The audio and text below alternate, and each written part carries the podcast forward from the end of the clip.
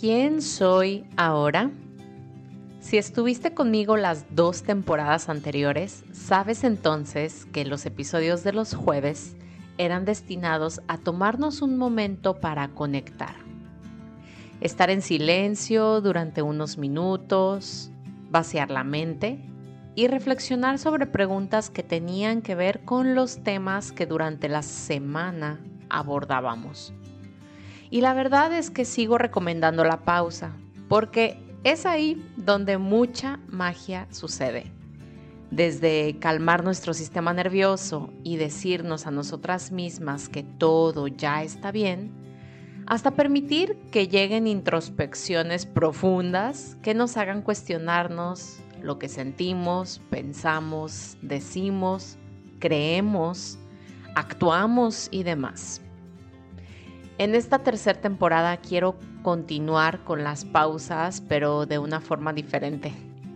Los jueves te contaré confesiones de mi ego. Es decir, experiencias que he vivido este año en donde me las he creído de señora fuerte, invencible, puedo con todo. He necesitado esas pausas y se me ha derrumbado el castillito de ilusión, mostrándome que hay algo que aún no veo y que requiero bajarle dos rayas a mi actitud de sábelo todo, presumida, engreída, caprichosa, que, uff, hasta da vergüenza compartirte pero he decidido ser congruente con el propósito de este podcast, que es ser brutalmente honesta contigo, aun si eso conlleva reconocerme en momentos de baja frecuencia, de donde también aprendo mucho. Y de paso, invitarte a reconocer tus propios momentos de quiebre, por así decirlo. Hoy para comenzar esta nueva sección te quiero contar del momento en el que he estado lo más encaprichada este año. Y eso fue hace un par de meses, en agosto, cuando ya viviendo en Hungría, aún no recibía mi permiso para residir aquí. Es decir, quedarme más de los tres meses que los turistas tenemos al visitar la Unión Europea.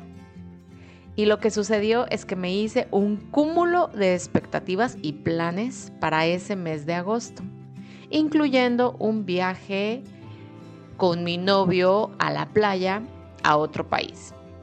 Sin embargo, no contaba con los tiempos reales del proceso, ya que se me comentó que serían 90 días de trámite y terminaron siendo más de 120 en donde ya no se me permitía salir del país hasta que me llegara la residencia.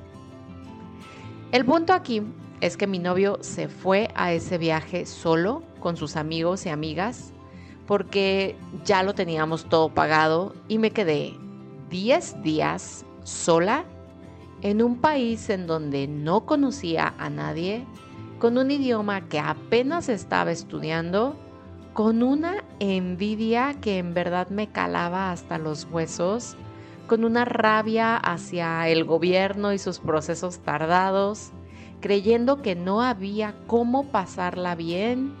Sí, llorando día y noche, con una super nostalgia, extrañando mi país, mi familia, mis amigas, haciendo berrinche y todo.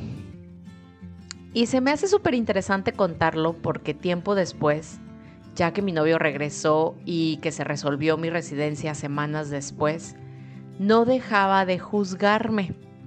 Era como un, a ver, Montserrat, ni pasó nada grave, ni que fuera la última vez que te vas de viaje, ni que nunca hubieras ido a la playa antes. Qué exagerada. Y no, porque yo necesitaba sentir todo eso toda esa rabia y enojo y frustración, que no era solamente por no haberme podido ir de vacaciones con mi novio, sino era un cúmulo de sentimientos almacenados a partir de tanto cambio que he hecho en mi vida este año. Y no es que esté orgullosa del momento tan oscuro que para mí fue en esa ocasión, pero sí estoy consciente que tenía que pasar así. Que no solo necesitamos confiar cuando todo marcha a nuestro antojo y gusto, que también cuando hay un reto o algo no sale como queremos, podemos estar bien con ello, incluyendo para mí llorar y enojarme. También en esos momentos requerimos confiar. Cuéntame, para ti, ¿cuál ha sido el momento de más capricho y berrinche este año? ¿Qué enseñanzas trajo para ti esa experiencia con base en el ego? Qué gusto encontrarnos en la misma sintonía hoy recordando que la vida es tan solo un juego de colores. Agradezco de corazón tus comentarios a lo que hoy has escuchado, por lo que puedes contactarme a través de un mensaje por Instagram y unirte a nuestro canal de difusión en la misma aplicación para seguir en armonía. En la descripción de este episodio te dejo el enlace directo.